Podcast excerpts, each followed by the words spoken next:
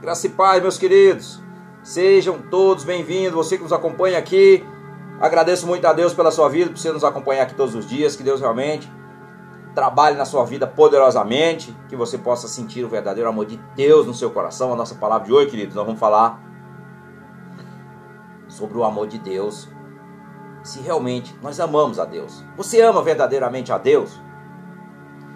Você sabia que Deus exige de mim e de você o seu uma entrega total, uma entrega total. Deus exige de mim e de você uma, uma afeição completa, ou seja, um amor acima de todas as coisas. Talvez, meus queridos, você ame muito a sua esposa, às vezes você ama o seu esposo, o seu, o seu marido, às vezes você ama muito seu pai, às vezes você ama muito a sua mãe, às vezes você ama muito os seus amigos, às vezes você ama muito, enfim, coisas.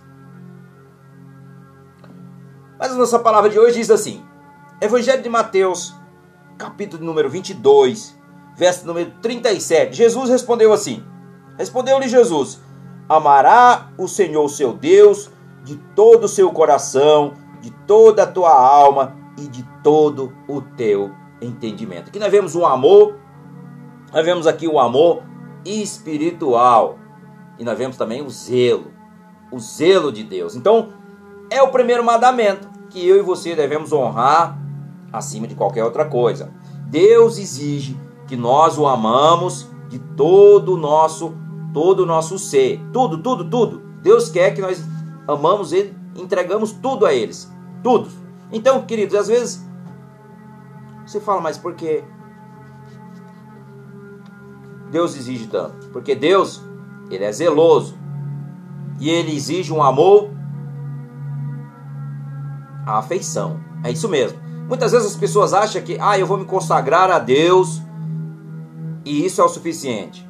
É o primeiro passo. A consagração é o primeiro passo. Mas a afeição ela é primordial. Ela é primordial. Por quê? Deus exige que eu e você, cada partícula do nosso do nosso coração, cada partícula da nossa alma, cada partícula do nosso entendimento, seja tudo dele. Tudo, tudo. Ah, mas isso eu não posso dar.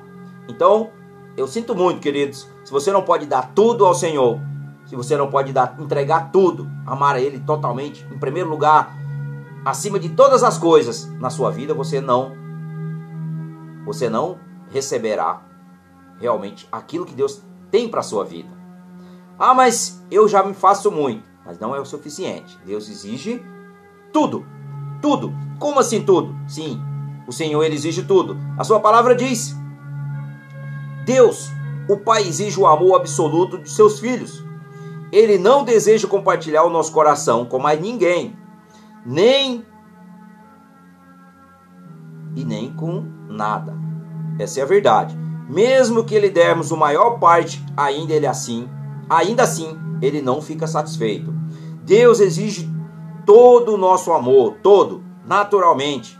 Isso é um golpe fatal para a vida da alma. Por que um golpe fatal para a vida da alma? Porque a nossa alma, entenda, queridos, que muitas pessoas, muitas pessoas, elas trabalham para o rei, elas vivem para o rei, mas a maioria das vezes, a maioria das vezes, essas pessoas elas fazem para edificação de si próprio e não para Deus. Por quê? Vamos entender que o porquê. Como assim? A nossa alma anseia pelas coisas da terra, correto? O nosso espírito faz comunhão com o Espírito Santo. O Espírito Santo vem quando nós confessamos Jesus, o Espírito Santo vem e entra no nosso espírito. Correto? Então o que acontece? A nossa alma ela anseia pelo quê? Vontades, emoções e desejos. E essas coisas e essas coisas nos aprisiona. E muitas vezes ela dá uma falsa sensação que é do espírito e não é. Entenda que se nós não realmente, não verdadeiramente, não renunciarmos essas coisas, diante da cruz de Cristo, você não viverá o verdadeiro amor de Deus. Não viverá o verdadeiro amor de Deus. Ah, mas eu tenho que renunciar à minha alma. Não é sua alma. Sua alma não tem que ser pregada na cruz, porque Cristo já pagou o preço. Na verdade, você tem que renunciar à vida dela, os seus desejos, as suas vontades e as suas emoções. Então, quando você leva isso na cruz, o que acontece? Você levou a sua a vida da sua alma até a cruz, e aí ela é o que? Crucificada, e aí ela é ressuscitada, ou seja, ela é renovada. E quando ela é renovada, aí nós temos que levar ao Senhor o quê? A nossa afeição a, ao nosso Pai. A nossa afeição ao nosso Pai. Então, aqui no Evangelho de Mateus 22, 37, Jesus nos revela que nós devemos amar a Deus acima de todas as coisas, que é o primeiro mandamento. É o primeiro mandamento. Então nós temos que fazer isso. E nós temos que renunciar vontades, emoções e desejos. Isso, queridos, são três coisas que realmente trabalha e conspira contra nós. Conspira contra nós, contra a nossa caminhada espiritual e de viver o sobrenatural de Deus. Antes disso, queridos, não acontecerá muita coisa na sua vida, porque Deus exige um verdadeiro amor, totalmente, tudo. Então hoje você tem que entregar tudo ao Senhor. Fala, Pai, eu te amo de todo o meu coração. Confesso teu filho amado, Senhor Jesus, como meu Senhor e meu Salvador pessoal, o meu advogado. E peço-te perdão pelos meus pecados. Eu confesso e eu me arrependo, Senhor, dos meus pecados, que são muitos, queridos. Muitas vezes nós achamos que tem um, tem vários. Então peço o Espírito Santo de Deus, a partir do momento que você confessa Jesus, para ele te revelar todos aqueles que estão em ocultos, pecados que estão em oculto e trago na tua consciência para que você possa arrepender e possa confessá-lo um a um gradativamente. Amém? Então, vamos para Êxodo. Êxodo 20. Verso de número 5, que a palavra do Senhor diz assim: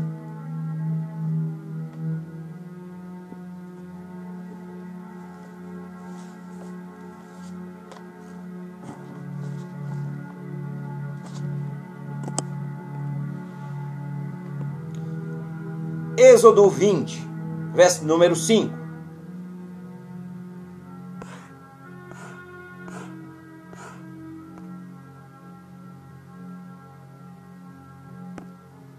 Vinte e cinco. Aqui, tinha sumido da minha tela. Ô glória!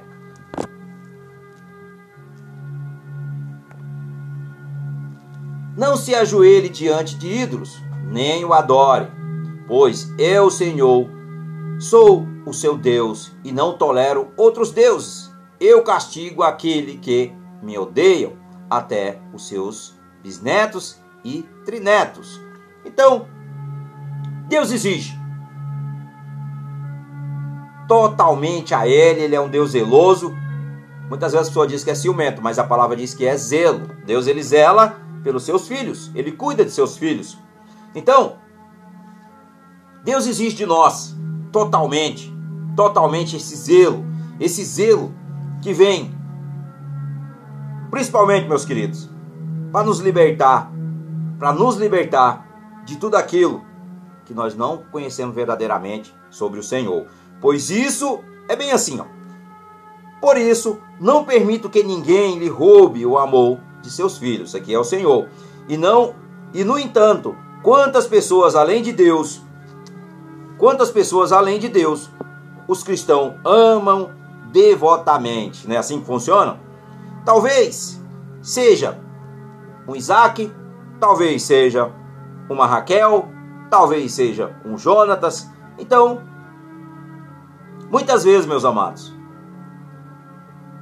faz com que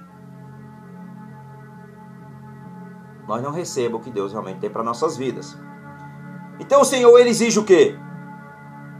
Uma entrega total. Total. Total. É isso que Deus exige de mim e de você. Ele exige, porque se tem alguém que você ama, alguma coisa, você precisa colocar diante do altar. Se você não colocar diante do altar, como sacrifício, como é que vai verdadeiramente descer o que você realmente tem pedido a Deus? Talvez você tenha pedido, Senhor, me batiza com o Espírito Santo. Mas se você não colocou tudo diante do altar do Senhor, se você não colocou o sacrifício, queridos, eu coloquei a minha família, a minha esposa, eu coloquei tudo que eu amo, tudo, até os cachorrinhos, é isso mesmo. Coloquei diante do altar do Senhor, porque quando o sacrifício, a gente coloca o sacrifício no altar do Senhor, o fogo vai descer, e o fogo tem que quê? ter algo para queimar. E se não tiver algo para queimar, isso não agrada a Deus. Por isso você tem que colocar, é o preço. Ah, mas Deus vai destruir a minha família? Não, pelo contrário, Ele vai cuidar. Mas o meu coração, todo o meu ser, a minha alma e o meu entendimento, tudo está nas mãos do Senhor, porque eu amo meu Deus. E Ele me ama, e Ele te ama, mas você tem que amá-lo também como Ele nos amou, como Jesus nos disse. Ele nos amou primeiro, está lá em 1 João. Então, tome posse do Senhor, tome posse daquilo que Deus realmente quer para a sua vida. Não faça como Saul. Não faça como Saul. Porque se nós fizermos como Saul, queridos, nós nunca vamos viver as bênçãos que Deus tem para nossas vidas. Não vamos viver as bênçãos que Deus tem para nossas vidas. Saul em 1 Samuel 15, no verso no verso 7 e também no verso 8. 1 Samuel 15 verso 7 e verso 8, diz assim: Saul derrotou os amalequitas desde Avilá até Sur, ao leste do Egito. Prendeu Agag, o rei dos amalequitas, porém matou todo o povo. E Saul e seus soldados mataram Agag também. Não mataram os melhores. Enfim, resumindo, o que, que essa palavra quer nos dizer? Deus deu uma ordem, quando nós vemos aqui no início do capítulo 15, ao profeta Samuel, falasse para Saul que ele matasse tudo. Ele diz: Vá, está aqui no verso 3, ataque os Amalequitas, destrua completamente tudo que eles têm. Tudo. O Senhor disse: tudo. Sabe o que Samuel, é, perdão, que Saul fez? Ele deixou o rei, deixou uns bois, deixou ali umas, uma, um, uns cordeiros, ou seja, umas ovelhinhas. Então o que acontece? Isso não agradou ao Senhor. Isso não agradou ao Senhor, porque quando Deus dá uma ordem, tudo, ele exige tudo. E o sacrifício tem que ser tudo. Então hoje você tem que entregar tudo a ele. Tudo. Ah, mas eu eu amo muito dinheiro. Eu amo muito o meu trabalho, a minha profissão. Eu amo muito a minha esposa. Eu amo muito o meu pai. Eu amo muito o meu filho, a minha filha. Eu amo muito meus amigos. Queridos, você tem que amá-los, cada um mas isso não pode estar acima de Deus. Não pode estar acima de Deus, como diz a palavra. Deus acima de todas as coisas, sua justiça, e as demais coisas serão acrescentadas. É isso que Deus exige de mim de você. Então o que Deus quer comigo e com você é que nós o amemos. Então nós amamos. Então hoje ame, confesse seu filho amado, porque aí é uma prova de amor. Mas coloque Deus acima de todas as coisas na sua vida.